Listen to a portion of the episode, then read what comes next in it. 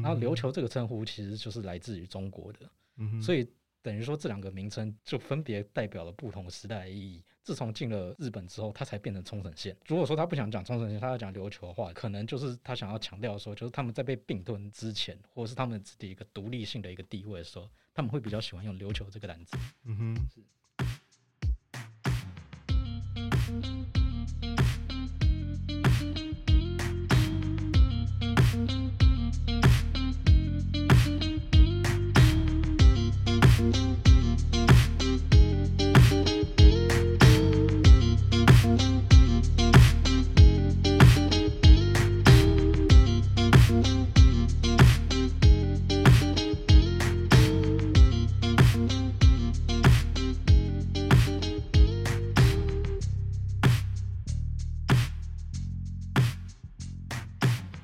大家好，欢迎收听一本正经。然后我是燕君，今天邀请到朱佑任老师。那他最近出了一本新书，叫《冲绳自古以来不是日本神圣不可分割的一部分》，有点长，而且它下面还有特别的划线。是是。那我们请朱佑任老师跟大家打个招呼。听众朋友，大家好，主持人好，我是朱佑任。那我最近在时报文化出版了我的最新作品《冲绳自古以来不是是日本神圣不可分割的一部分》。你看，连我自己都讲错了，这个真的好长。对，而且其实它还有另外一个副标叫《琉球王国的前世今生》。是，没错。那这个琉球王国呢，它其实就是这一本书它主要在介绍的一个主题。那大概介绍一下，说就是这本书哈，嗯、很多人可能台湾人讲到冲绳，哎，可能 Okinawa 这个地方。其实是非常有印象的，嗯。那这个印象可能是说，就是哎，你曾经去过 Okinawa 玩，然后在那边旅游过，然后或者是你前几年可能有注意到有一个那个首里城火灾。不过大部分的人对于 Okinawa 的一个印象都比较仅止于在说旅游观光这一个层面的东西。那甚至有些人哈，哎，我去 Okinawa 是为了什么？是因为呃，可能他想要去买日本药妆的东西，对，然后或者是他想要吃一些日本料理或什么的，呃之类的。就很多人他对 Okinawa 的印象就是啊，它是日本的一个地方，所以我去 Okinawa 就像是去日本玩一样。那它是一个离我们很近，然后又是在日本的地方，这样。不过哈，我自己曾经在 Okinawa 这边现费留学，然后后来又在那边工作。在那边待了，加起来大概两年时间。嗯哼，那这两年时间，我体验到说，其实 Okinawa 这个地方，哈，冲绳这个地方，它跟日本是一个非常与众不同的地方。它自古以来，其实它曾经有一个国家叫做琉球王国。嗯，那这个琉球王国并不是从一开始就是被日本统治的，它是慢慢慢慢慢慢的被并吞到日本旗下。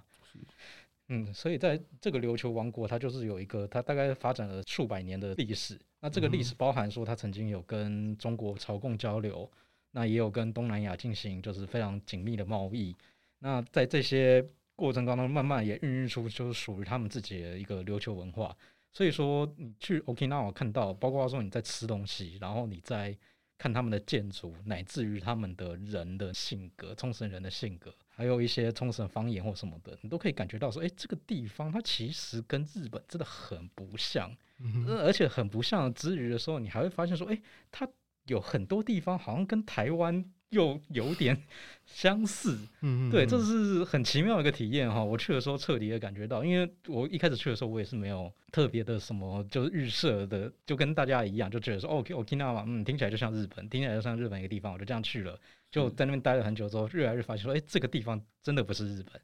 所以我就想说，好，那既然这样子的话，它是什么原因？为什么会变成这样呢？然后我就发现说，哎，其实大部分的它的不同的地方都可以指向说，它以前曾经是琉球王国，嗯哼，这个东西。不过很可惜的就是台湾对琉球王国这一部分的介绍就是比较少一点，所以说我后来就想说，哎，那既然这样子的话，那我在那边也是两年，而且。稍微了解到一下他们的历史，我不敢说我是什么历史专家或什么的，啊，我本科不是历史。嗯、对，那不过我想说，既然我自己知道一些东西，然后我又在那边过了一些生活，然后大概比较知道说现在 Okinawa 它也有一些状况是怎样子的，所以我就想说，那不如我就反正台湾没没什么人写嘛，那我干脆自己来写写看。所以说就有了一个这样一本介绍的书。嗯，但是因为我知道你好像写冲绳并不是第一本了。啊、呃，是是是、嗯，还有上一本书是冲绳不一样。嗯、对，奇异果出版的。是是是，上一本冲绳不一样呢，它是我在二零一七到二零一八这段期间。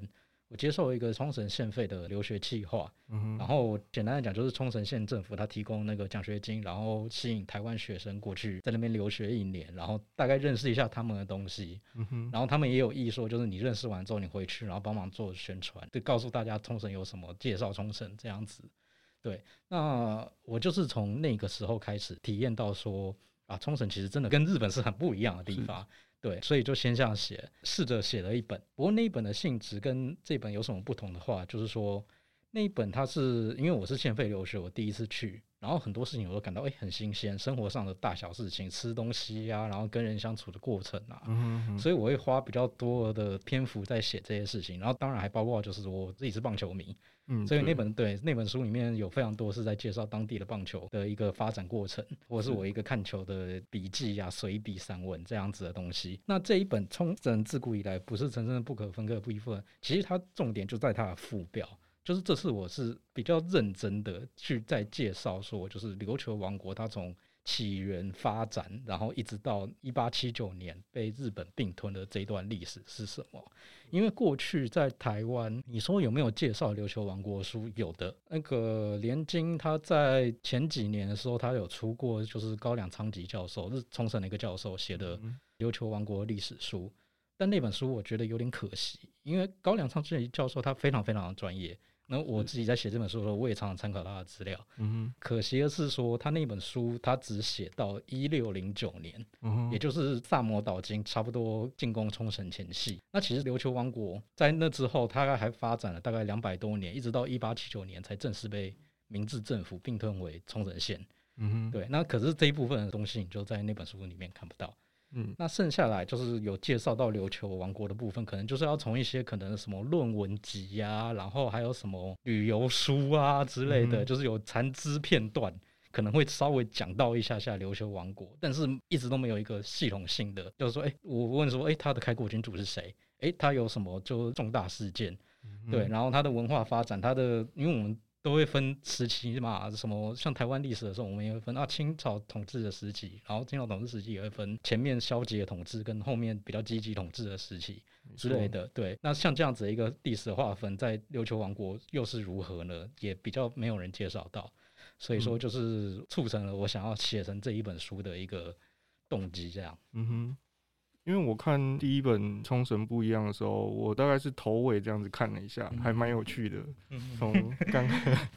刚开始那个到那边就是。报道的时候，哦、对我我是蛮惊讶，说，哎，他们学校竟然不能就是让学生骑车、开车都不行。哦，这个、这个我是很惊讶。这个是属于那个县费留学生的特别规定啊，因为他们县费就是有一点公办的性质，嗯、所以在一些规定上来讲，它就比较有点公事公办，然后。比较以你不要出状况为主，嗯，对，所以不能骑车，然后你不能去额外接什么打工啊，或者什么这类似这样子的东西。那还有一个我印象比较深刻的是，有一次我们去参加他们六月二十三号的卫灵纪念会，嗯，那那个是一个冲绳战争的一个算是集体的悼念活动，是是，那可能有读者知道，就是冲绳战争，他那个时候死了非常多的冲绳平民，嗯，那在冲绳是一个非常重大的历史事件，所以他们每年的六月二十三号，就是冲绳战争结束的这一天，不是二战结束，是冲绳战争结束的这一天，地面战总体战结束啊，然后当然后面可能还有一些小零星的冲突，那他在这一天的时候会做一个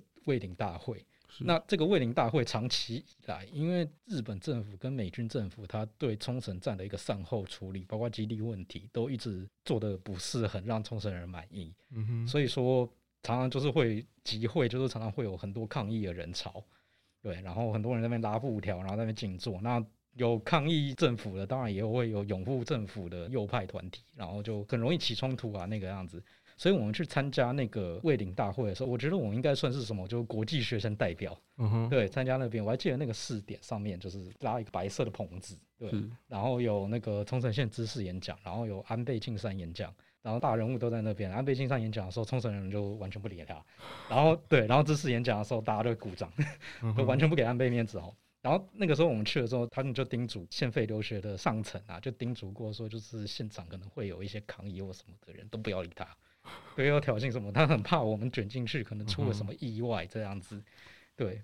因为我自己看就是说，里面你其实在后面有提到跟那个老板出去吃饭，其实好像也就是促成你写现在这本冲绳自古以来这本书，像刚刚提到的琉球王国的撰写，大概可能停止在一六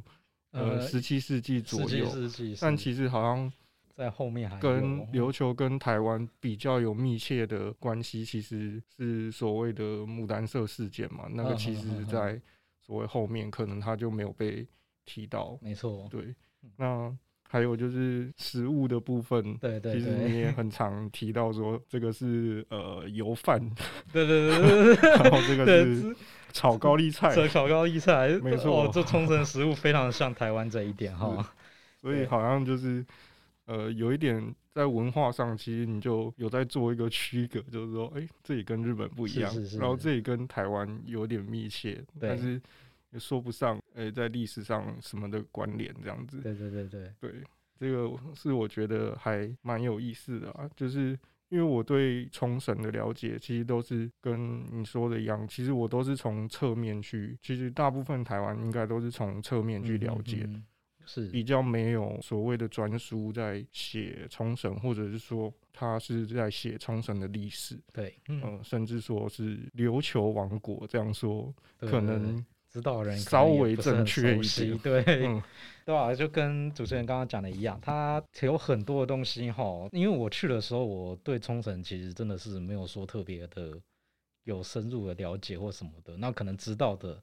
甚至可能还比一般人少，因为我连去玩都没有玩过。嗯、对，我连有什么观光景点我都没有很熟悉。我知道石原牛好像很好吃之类的，对，好像很有名。对，然后。然后我去了，但是只要去了之后，然后大概在那边稍微住了一段时间，或者是可能有听众朋友就是去那边观光过，或多或少都会晓得说，诶，其实当地真的有很多地方，你不用特别去寻找，你只要走在街上逛一逛，或者随便找间餐厅进去吃，然后那个端上来料理，为什么你心里要想，天呐，我真的出国吗？对，对我是看到这个东西，对，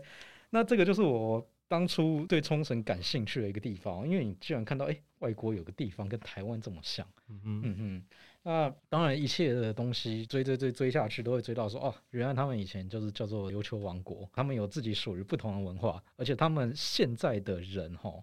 蛮多人也会就是以他们跟日本不同的这一点引以为傲。对，你在冲绳会非常常看到说，就他们。很多标语啊，然后很多食物啊，会介绍，都会跟你讲说，哎，这个是冲绳特产，然后或者是这个是那个冲绳的，反正它是一个很特别的东西。就是即使是它可能，我觉得这跟台湾有点不一样，是说台湾我们在介绍一个特产的时候，我们常常都会说啊，这个东西它发源自日本，所以它可能是日本料理。嗯、然后这个东西它发源是中国啊，可能是中华料理之类的一个派系，但冲绳不管。他是讲说，就是啊，这个东西发源日本，啊，可是他来冲绳之后变成冲绳样子，所以是冲绳特色。对他们非常对自此对此非常自有自信，对，然后特别让我感受到，哎，这个其实有可能就是因为他们以前确实是一个独立的国家、独立的政权、独立的势力，所以说他们对于这个啊，我们就是对这个东西很有独特性这一点，就充满着一个骄傲的感觉。这个我在台湾是比较少体会到的，我去那边之后非常惊讶。对，我有一次在那边，就是刚刚讲的献废留学，嗯、哼还有一堂是安排说，就是我们去他们的传统市场做一个采访，然后有专人在那边带导览这样子。对，然后那个专人带导览的时候，他就到一个水果摊前面，上面就摆了什么芒果啊、火龙果啊、香蕉、啊、凤梨，大概是类似这一些啊。嗯、然后他就很自豪的，然后问大家说：“哎，你们看这么多水果，你们认识哪些？”然后我心想：“我全部都认识啊，这些这些我在台湾全部看过。” 对，但是对他们来讲，因为他这个他那个导览感觉就是是常态性的一个导览，对，你只要去申请，或许他都会这样派。那我马上就察觉到，或许是在面对日本观光客的时候，他们来的时候，他们看到这些东西，确实是有很多像是他们不认识的。没错，而且这一方面，因为冲绳它现在是一个就是以观光为主的岛屿嘛，嗯、对，那这些特色来讲，对他们来讲也是一个就是可以当做观光卖点的一个东西，所以他们会又会越来越强调这些。嗯，对，那好像把自己划归进南洋的一部分的感觉，是的，是的，是的，对。好像在看那个宫崎骏的那个电影《儿时点点滴滴的回忆》，第一次吃凤梨的那种 日本人第一次吃到凤梨的，是是是。那其实这些都是跟他的一些历史啊、文化啊，从琉球王国以来，然后战后之类的这样子的东西是非常非常有密切一个关联的。而且这还是有历史记录以来，嗯嗯，对。刚刚说到那个冲绳，其实它是，其实说冲绳应该是说它是被命名嘛。它其实是从琉球王国，本来是琉球，本来是琉球王国嘛，或者是说更早以前，它其实是比较混乱，算是一个 封建的一个，算是一种城邦，城邦制的国家这样子。是是是，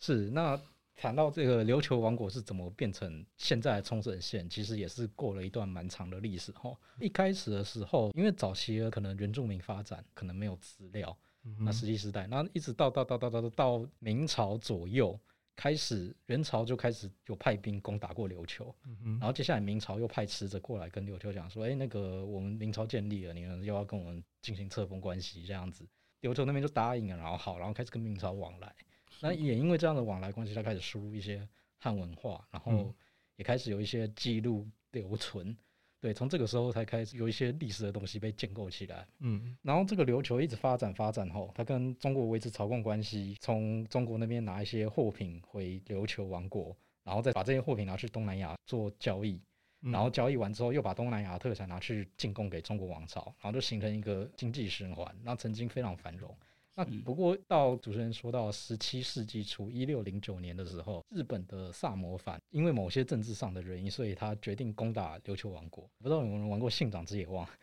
这款游戏？对，这个我没玩过，但是我看到你里面提到一些 对，就著名的武将。对，没错，没错。那你如果说有玩过《信长之野望》，就知道说岛津家他在全日本里面也算是排名前几的，就超强势力这样子，所以要打琉球的时候非常顺。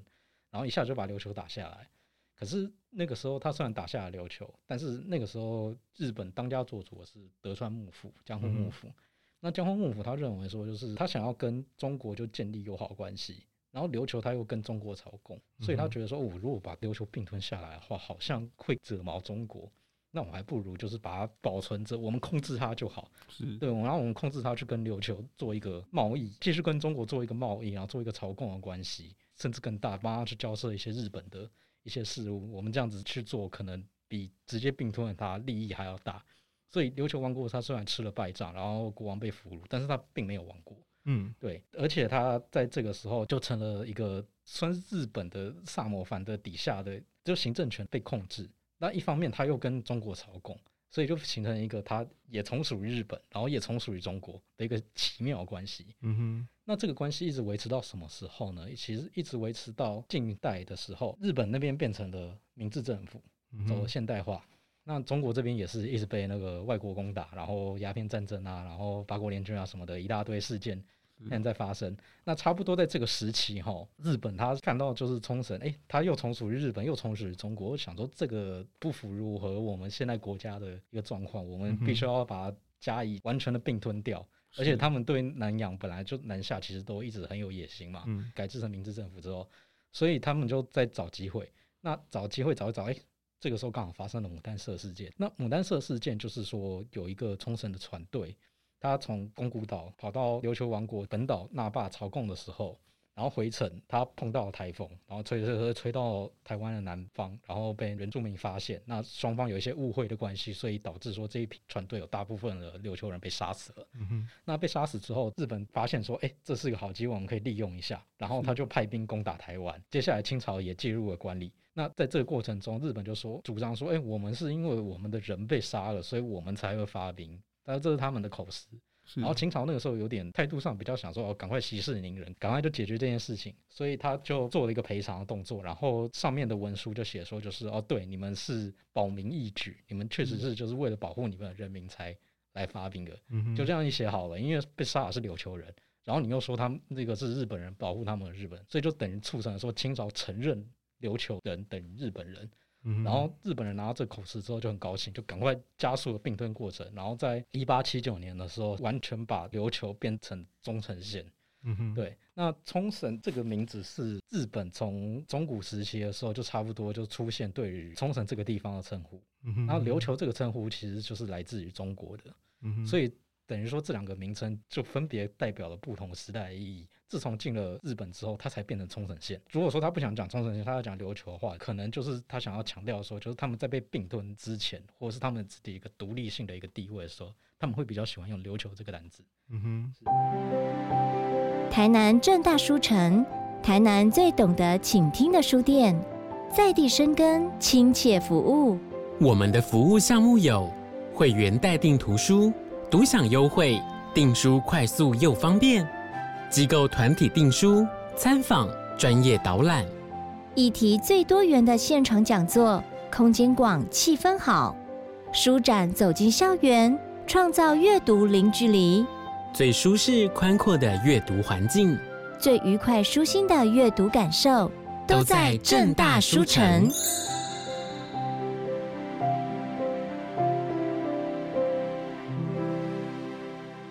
而且我看，就是刚开始那个机场出国的那个照片，其实这么说好了，中华民国政府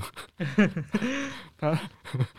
中华民国政府看待琉球的的的态度，对，也起始点好像好像也不是完全是冲绳的感觉，对对对对。毕竟中华民国它也是以中国自居了很长一段时间嘛，甚至说琉球它其实虽然它被并吞了之后，但它还是一直有以前的贵族或者是一些人士，他们想要重启琉球独立。嗯，对。那他们为了让琉球再度独立的时候，他们曾经求助于中国，不管是清朝还是后来的中华民国。是，对。那包括说就是在二战之后结束后，他们也曾经就是再去跟中华民国谈，然后中华民国也非常有兴趣。而且他有兴趣的是说，就是搞不好我们这样弄一弄，我们可以让冲绳变成中华民国的。嗯，对，曾经有这样子的收复计划。那当然后来政治上的现实嘛，因为战后冲绳是给美军管的。是。那中华民国先不说能不能违抗美军，他连中国大陆都丢掉了嘛。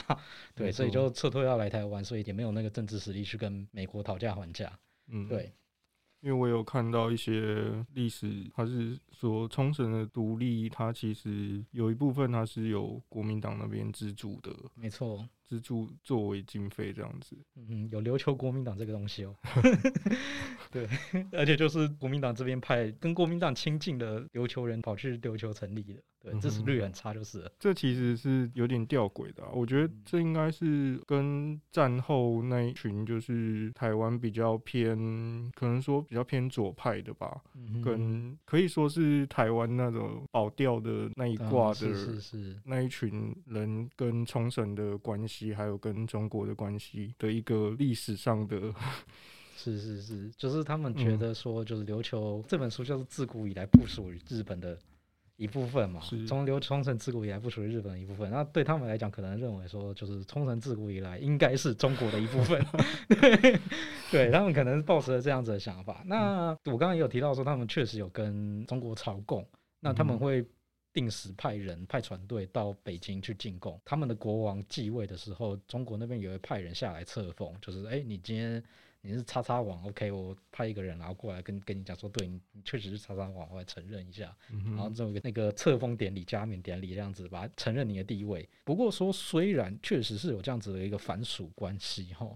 但是琉球王国它在发展的时候，中国实际上对它的政治干扰是非常薄弱的。嗯薄弱到什么程度呢？冲绳他一六零九年的时候曾经被萨摩藩进攻，然后就被挟持了。那中国其实那个时候知道这件事情，明朝虽然他有点后知后觉，但他终究后来还是知道了。嗯哼，但是他也不说破，然后他就也觉得。第一个他也没有在被进攻的时候派援军过来支援，但第二个他看到你被挟持了，然后之后也当没事一样，就好好随便啊，你就跟我继续吵工吧，对，也没有没有很关心的样子。那所以你说这个地方它自古以来是中国的一部分的话，我其实觉得有点问号。对，就是你好像对这个地方不是说那么关心诶、欸，就包括后来牡丹社事情处理上的态度也很随便，而导致了琉球王国灭亡或怎样的。对，当然就是他们有难的时候，他们都会一直求助于中国。嗯那包括说他们被攻打，然后还有他们被并吞，然后乃至于甲午战争的时候，他们都还希望说啊，中国赶快打赢日本，这样我们搞不好就可以把琉球讨回来。对，但但是打输了。对，然后战后的时候也是啊，要是那个中国很强盛的话，我们可能搞不好可以从美国、日本那边帮我们把那个琉球讨回来啊，就还是没有讨回来。对，反正就各种因素，所以中国在这边一直好像都没有帮到什么忙的感觉。嗯。就是其实像跟您书里面写到的一样，就是中国的心态就是比较是以它是天朝自居嘛，就是说，呃，你是不是一个独立的国家，或者是你是不是我们的藩属，这些他其实并不在乎，而是他在乎的是你的朝贡是来承认我的王权，或者是。承认我的中国的王权的状态，就是就是一个天朝上国的面子。没错，我做足了，我很开心啊！你发生什么事情，我其实没有那么关心。像里面也有谈到，就是说，其实第二上市王朝是那个时候，其实它并不是原来的上市王朝的同一个主员，但是其实中国也不 care。是，它是一个叫做今晚的权臣哈。是，这个今晚他是前一代的国王非常信任的一个大臣，但是前一代国王死后，新来继任的这个年轻的新王，他叫尚德。那尚德王呢？他跟金晚反正政治上就常常起冲突。是，那起到最后就是金晚也不干了，就跑去乡下隐居起来。那隐居到后来，尚德突然三十岁的时候不明原因死掉，众说纷纭。有人说他是就是暴毙，然后有人也有人说就是他可能是被暗杀，或者是各式各样的说法。嗯、那总之他死掉之后呢？大臣们看一下啊，这个国王实在是做得很糟糕。我们与其让尚德王的儿子继位，不如我们把金王找回来。金王他政治能力很强，他很会治国，我们把他找回来当国王。后来就变成金丸他回到了中央政权这边，而且还当上了国王。但是他为了要维持跟中国的朝贡关系，因为中国他承认的是姓尚的这一家尚德，然后还有当初开国尚八字什么的。那他在承认这一家之后，金丸为了取得中国方面的信任，所以他就把自己改名叫做上元。嗯哼。那这边有一个比较吊诡的地方，就是我刚刚有介绍，金丸他是从前一代的国王开始就已经是重臣的人，接下来就是他又经历了这个新王，然后接下来他才继任。前一个新王尚德死掉的时候，他才三十岁。那今晚上任的时候，他已经五十多岁了。嗯哼，这件事情，你就算中国的使者，你不知道说中间可能发生个政变，然后大大臣其实立了一个新王或什么的，你就算这些全部都不晓得，那你也应该知道说，眼前的这个人他不可能 就是前面那个尚德王三十多岁，这个五十多岁的大叔怎么可能会三十多岁的儿子？对，就是让子弹飞里面那句台词嘛，这他妈八岁，对，这他妈三十岁，对。这方面其实也是侧面的看出来说，就是这件事情中国真的很没有在 care，嗯哼，对，他们就说你谁当国王算了，我觉得随便啊，对，所以这样子的这个权他就有这样子延续下去，然后继续跟中国维持了朝贡关系。嗯，其实，在看琉球的很多的历史记录，它其实跟中国或者是说台湾很多的政治的事件，其实都有点类似。是像刚刚谈到的那个，其实它就有点像是皇上的儿子尚且年幼，然后 由亲王干政的那种的那种感觉。其实我自己其实很怀疑，很很多历史的书写好像很可能它是由后来去整合，或者是就是有一个有调整。没错，就是当然这部分在琉球可以看到有很多莫名其妙的痕迹哦。像我刚刚讲的那个今晚，如果说你以绝对客观的角度来看，啊，这个其实就是篡位啊。嗯哼对，我们不管不管我们把它讲的多好听，这个就是篡位啊。但是他在史书里面，因为史书他们建立史书的时候非常晚，大概是在一七五零年代左右。前后才终于把第一本史书写出来。嗯哼，那你可以就想象说，你一七五零年才写，那你旧的事情一定全部都是参考别人的资料嘛？你不可能亲体验过那个时候的东西，所以旧的东西他们就是有点带有非常多的可能神话的色彩、传说的色彩，让人觉得很不可思议。像刚刚说的那个今晚也是，就是他登王的时候，那个史书里面还特别写说，哦，他的那个容貌怎样啊？他还有什么什么哪边长个痣，这些全部都是帝王之相，所以他才会当国王。没错，对，就有这样子一个做修饰的地方。那、嗯、而且他们有一些记录，你在看的时候，因为早期充满了各种传说，嗯、然后这些传说呢，其实故事对台湾或是对中国来讲，其实一点都不陌生。是对，比方说，大家都知道牛郎织女的故事嘛，嗯、就是那个牛郎偷看织女洗澡，然后把她衣服偷走，然后后来两个人就在一起了。那这个故事其实它在琉球也有发生过，这个天女传说，而且它发生到后来的结果，它的版本是这两个人后来还结婚，然后生下了孩子，然后生下了孩子之后当上了国王，会有那样这个类似的传说。其实，在里面看到很多神之子啊。对，没错，就是各种神明啊、信仰啊这种力量的东西。那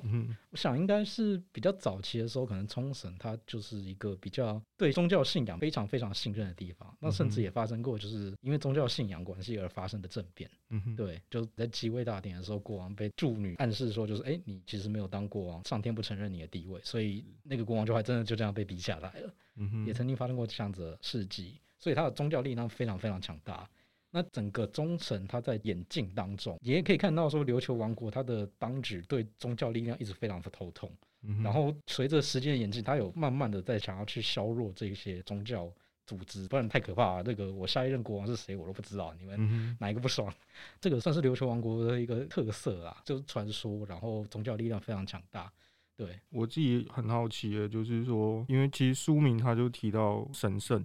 是像刚刚提到的那个琉球的驻女组织，嗯跟琉球的关系，然后日本其实它也有所谓的三道教嘛，对不对？所以我自己也很疑惑，说像琉球它自己有自己的信仰和自己的宗教。等于说它是已经是一个不同的民族的概念了，嗯，跟跟日本的区别这样子，但是又看到说，哎，像二战时期，嗯，的那种皇民化的一个悲剧的一个状态，嗯嗯嗯，就会觉得说，哎，那琉球和日本神圣的关系。它到底是大概什么时候被建立起来的？这个部分可以谈到说，哈，早期这个琉球它跟日本是算是比较处于一个交流的状态。但是日本那边其实他很早就单方面的宣称他对琉球有主权，甚至早于说我们刚刚提到萨摩进攻琉球之前，在他实际控制琉球之前的时候，萨摩反正就曾经在国内夸耀说，就是哎，那个琉球是我们的，也跟那个时候的丰臣秀吉讲说，就是哎，因为琉球是我们的，然后丰臣秀吉很高兴，就说好像琉球是你们，那我们现在要那打朝鲜，丰臣秀吉曾经进攻过朝鲜，叫。你叫琉球拿一些兵过来，结果岛津，因为他们拿不出来嘛，所以他后来就改成就是拿一些琉球的兵粮过来，然后当做交差。但是这一部分就可以看到说，他其实一直以来对冲绳、对琉球这个地方，他是有一个统治的野心在。那他后来也成功的打下来了琉球这个地方。那琉球一开始当然，这，当然岛津过来是反抗的态度，可是后来因为他整个政权就是等于被岛津的挟持。那一方面说，他们败给了日本，他们败给日本之后，也会思考说，那我们为什么会败？为什么日本比我们强的原因是什么？上网比我们强的原因是什么？所以他们政治上就开始会有一些人，就是去学习日本的文化，然后学习日本各种制度啊、各种做法，然后再回来想办法再把这些东西带到冲绳。他们亲日的原因是因为他们想要借着日本的经验，让冲绳、让琉球变强。那这边就出现了一个代表人物，叫宇地超秀。嗯哼，那宇地朝秀他就是刚刚我们提到说，一七五零年左右，他第一个编写出冲绳第一部正史的人，对，那部正史叫《中山事件》。那他的开头的文章是文言文写成，但是他内文全部都是日文。嗯哼，对。除了写了这个中山事件之外呢，他还有一次在上奏的时候，他就是要削减有一个宗教仪式的一些支出和花费，因为他觉得实在太铺张了，这个东西没必要花这么多钱，所以他要削减他的仪式的规模。那他为了削减仪式规模的时候，他就上奏，然后讲了说这个仪式很多缺点。那其中一条缺点，他就说啊，我们的文化，他讲了哦，就是我们的琉球文化其实跟日本文化自古以来就是有同样的人流。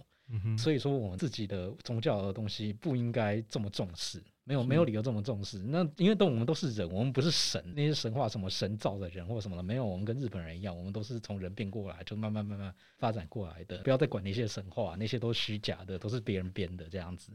那他就是因为有一个这样子的行为，然后从此就是被灌输，就是他是支持日流同组。日本跟琉球拥有同样的人流，因为他确实也是这样讲的，没有错。不过从前后脉络稍微看一下，就会发现说，诶，他讲这个东西，他的重点在于说，他想要打压琉球既有的宗教组织的文化。嗯哼，对，因为他认为说那些东西有碍国家发展，他觉得那些东西是虚的，他想要学习周边的大国，学习日本，所以学习中国，然后学习他们的方式，然后做一些真正有意义的事情啊。他认为的，对，虽然他有他自己的政治思考，所以他会发这个声明。但是这个声明发出来之后，它其实影响日后琉球非常多。那因为琉球之后，它就还是在被日本统治，然后战后也确实真的变成了日本的一部分。所以当提到说日本统治冲绳这件事情正不正当的时候，有人就会拿日琉统治论出来讲。对，如果我们都是那个自古以来血缘。神圣不可分割的一部分嘛，然后血人血浓于水嘛，两岸一家亲嘛，不是？对，大家都会讲这些东西。那日本版的，那包括说他们有一个传说是讲说，在更早以前有一个琉球的国王叫顺天，嗯、那这个国王他也说，就是啊，他其实是日本的任威超将军的儿子。呃，这件事对私生子对，跑那个源为朝将军游到游到冲绳来的时候，跟这边人生了一个孩子，然后他就很巧的就当上了国王了。大家有这样子一个传说。不过源为朝到底有没有来过琉球，跟顺天王这个人到底存不存在，其实都是有待质疑的历史部分。但是可能日本为了要确立说就是日流同族的这个说法。所以他曾经在战前的时候立了一个碑，就是源尾朝将军登陆碑，在那个冲绳北部的地方，传说中他登陆的那个港口附近，可以显见说他们想要强调这个既定的事实。是对，但是这样一整个看下来，那所谓日流同组的一个过程，它其实真的都是有刻意的在做政治操弄啊，那日方的一个政治操弄，它当然是影响了很多人。那冲绳自古以来，他们就是琉球的嘛，我觉得是。有待商榷，有待商榷的一部分嘛，是。尤其我看到，其实像后面算是人类学家伊波普尤，他也是提这个论点，但是因为我这个了解，我都是侧面从那吴瑞仁老师的作品去去了解的。是，那他其实也比较主张是说。它其实是政治策略大于历史的实际的现实。是的，它其实是依据琉球的现实的境况而去做的一个政治思想的理论，或者是说那个历史其实它都是一个后面书写的一种再制的一种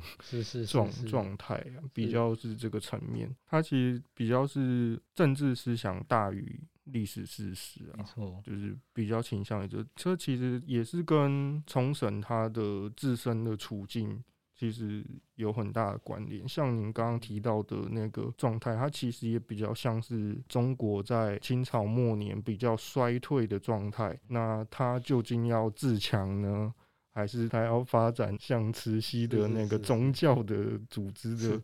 那个部部队呢？那个那个取舍的所在，跟冲绳之后，他在呃美军的管理之下，他要主张和日本同组，摆脱美国的